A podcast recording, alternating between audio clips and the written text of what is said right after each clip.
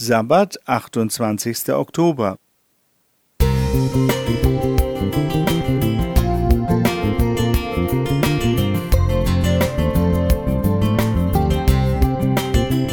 Ein kleiner Lichtblick für den Tag.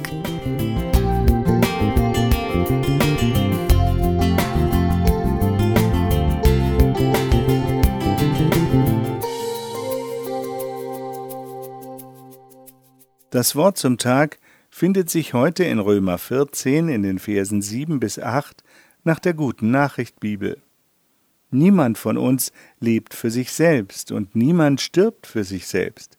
Wenn wir leben, leben wir für den Herrn, und wenn wir sterben, sterben wir für den Herrn.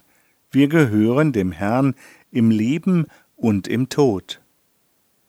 Seit der Geburt sind wir auf die Hilfe von anderen angewiesen. Wir erleben in der Familie, in der Schulklasse und im Beruf, dass keiner nur für sich selbst leben kann. Das wird uns in Krisensituationen oder beim Erreichen gemeinsamer Ziele deutlich bewusst. Im familiären Bereich kommt es zwischen Jung und Alt immer wieder zu Konflikten über die Werte und Ziele im Leben. Und auch im intensiven Kontakt mit unseren Mitmenschen sind wir mit anderen Vorstellungen und Überzeugungen konfrontiert. Wir müssen lernen, Rücksicht und Verständnis füreinander aufzubringen, um Entfremdung und Unfrieden zu vermeiden. Unter den Christen in Rom war ein heftiger Streit darüber entbrannt, ob das Fleisch, das den Götzen geweiht war, verzehrt werden dürfe. Die Schwachen im Glauben mit noch wenig Erfahrung ängstigten sich, durch dieses Fleisch unter die Gewalt dämonischer Mächte zu gelangen. Die Starken verneinten das, weil sie Götzen als tote Figuren verstanden. Das führte zu einer Spaltung der Christengemeinde, in der sich Starke und Schwache verachteten und verurteilten. Paulus ermahnte die Starken, nicht mit ihrer Erkenntnis zu prahlen, über Meinungen zu streiten und durch ihr Verhalten zu provozieren, sondern auf die Schwachen Rücksicht zu nehmen.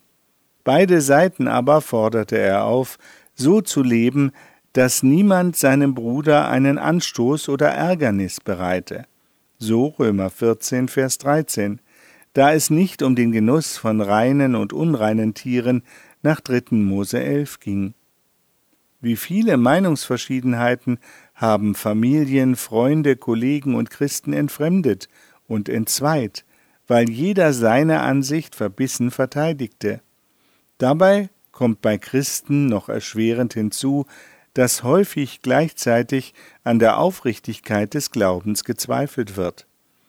In seinem Lied Gut, dass wir einander haben, besingt Manfred Siebald diese Thematik. Der dritte Vers endet mit den Worten Jeder lebt von allen andern, jeder macht die andern satt. Wir gehören dem Herrn im Leben und im Tod. Das sagt unser Ausgangstext, und wir brauchen alle einander. Denken wir daran, wenn wir uns wieder einmal über die Jungen empören oder die Alten als verstaubt abtun. Günter Schlicke Musik